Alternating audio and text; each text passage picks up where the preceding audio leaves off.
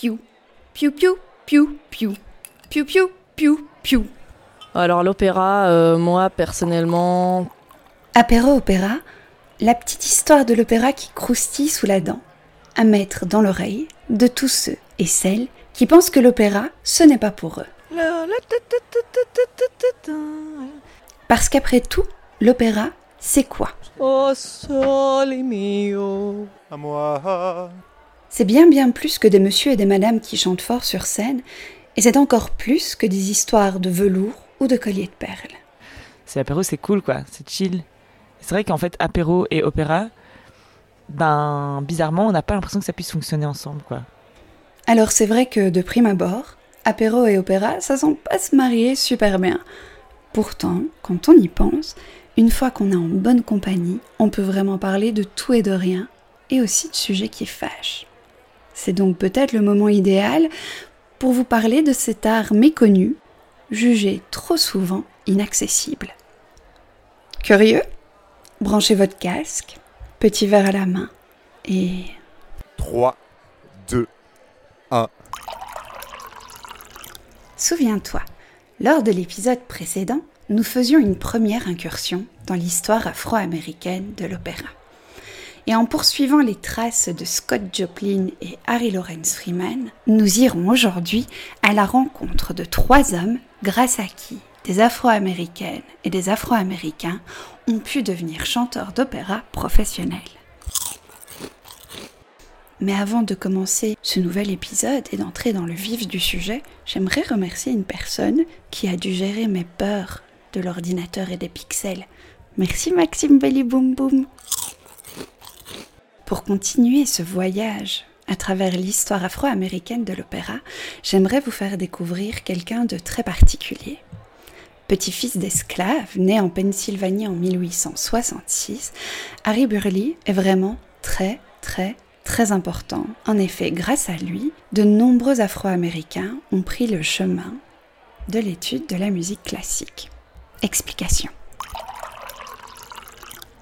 L'amour de la musique d'Harry Burley lui vient très certainement de son grand-père. Celui-ci, en effet, chantait berceuses spirituals, mais aussi chants esclaves typiques des plantations à tous ses petits-enfants. Comme de nombreux autres Afro-Américains, il va devoir multiplier les, les, jobs dès le plus jeune âge pour aider sa famille à survivre. Harry Burley a été en son temps allumeur de lampadaires publics ou encore vendeur de journaux. Ayant déménagé à la Grande Pomme, à New York, il va faire la rencontre de la mère du compositeur Edward MacDowell, une certaine Madame Francis. Et grâce à elle, il va pouvoir rentrer à l'âge de 26 ans au Conservatoire national de New York. Il va obtenir une bourse, mais l'argent de cette bourse n'est absolument pas suffisante et il va devoir continuer à travailler pour subvenir à ses besoins et à ceux de sa famille. Il va alors devenir l'homme à tout faire de la fameuse Francis, mais aussi homme d'entretien au sein du conservatoire. Car quand on est un homme de couleur, vivre à l'époque de la musique classique reste une chose très très très difficile. Cependant, il va faire une rencontre surprenante qui va changer le cours de sa vie. Il faut savoir une chose, c'est que Harry tenait de son grand-père et avait une voix magnifique et il chantait. Et un jour, alors qu'il faisait le ménage du grand hall du conservatoire, il se fit surprendre par le directeur de l'époque, qui n'était autre qu'Antonin Dvorak, le célèbre compositeur tchèque. Les deux hommes vont entretenir une relation d'amitié, s'influençant mutuellement. Il est d'ailleurs fort probable que ce soit Harry Burley qui ait fait découvrir à Dvorak tout l'univers des spirituals, dont on peut sentir l'influence dans la fameuse symphonie du Nouveau Monde de Dvorak.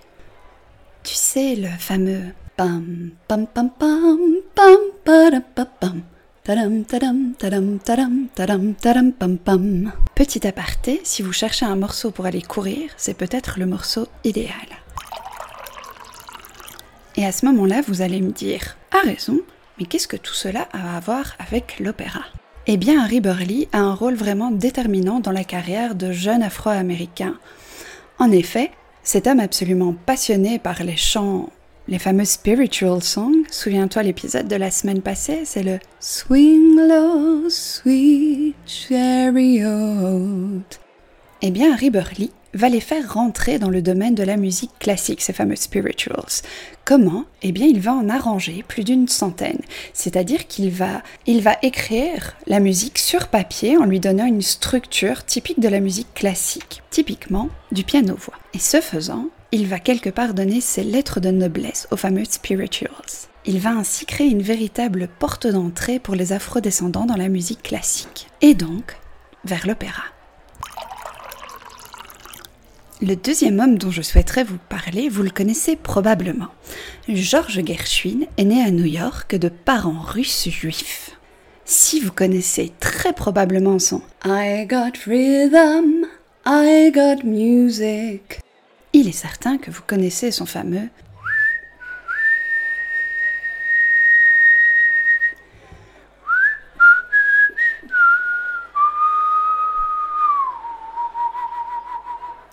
Et oui, le très fameux Summertime devenu un standard du jazz est extrait de l'opéra Porgy and Bess composé par George Gershwin avec au livret son frère Ira Gershwin.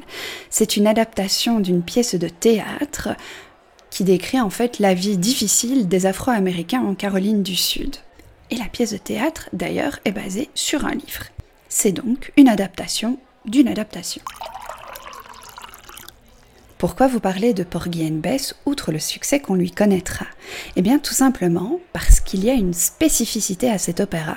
C'est l'exigence qu'ont les frères Gershwin à ce que la distribution soit exclusivement portée par un casting afrodescendant. Lorsque Porgy and Bess est créé à Broadway en 1927, on est encore en pleine ségrégation raciale. Et donc les jeunes afrodescendants ont très peu accès en fait à toutes ces occasions professionnelles. Dès sa création, l'opéra est sujet à controverse et pas forcément celle qu'on croit. Des musiciens afro-américains, en fait, dont Duke Ellington, reprocheront à Porgy and Bess de véhiculer un point de vue très blanc sur la classe afro-américaine, et véhiculant des stéréotypes vraiment très peu flatteurs, notamment de violence et d'alcool. Bien plus récemment, l'opéra Porgy and Bess a été un nouveau sujet de controverse. Au printemps 2019, l'Opéra national de Hongrie a joué une version de Porgy and Bess exclusivement interprétée par des caucasiens, ne respectant pas ainsi la volonté du compositeur et du librettiste. Interrogé à ce propos, un politologue proche du gouvernement Orban, Zoltán Kisei, dira Il n'y a pas de Noirs en Europe de l'Est, ils n'y sont donc pas discriminés je ne vois pas pourquoi on devrait les privilégier pour un rôle. L'argument est très pourri et sont surtout très mauvais. C'est aussi oublié qu'en juin 2018, Billy Elliot, à l'affiche de l'Opéra national de Budapest, avait été déprogrammé suite à une campagne de presse complètement homophobe réalisée par un journal pro-gouvernemental. Car oui, la musique est toujours aussi politique.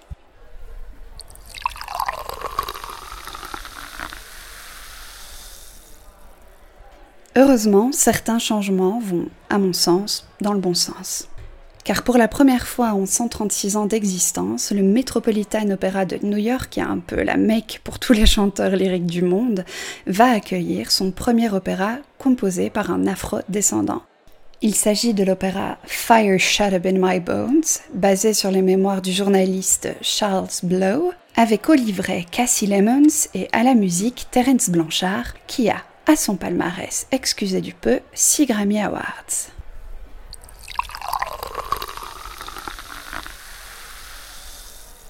Interrogé sur le fait d'être le premier compositeur afro-américain à proposer un opéra au Metropolitan, il répond qu'il y a surtout une grande différence entre son père qui a vécu la ségrégation et qui n'a pu donc devenir musicien et lui, devenu trompettiste professionnel et collaborateur régulier du cinéaste Spike Lee et de rappeler le long chemin qu'il reste à parcourir avant de venir à bout des inégalités raciales. Piou, piou, piou, piou, piou, piou, piou, piou, piou. Et à toi, qui as écouté jusqu'au bout du bout du bout, n'oublie pas qu'il y a la recette de l'apéro disponible sur Instagram et une playlist qui accompagne chaque épisode.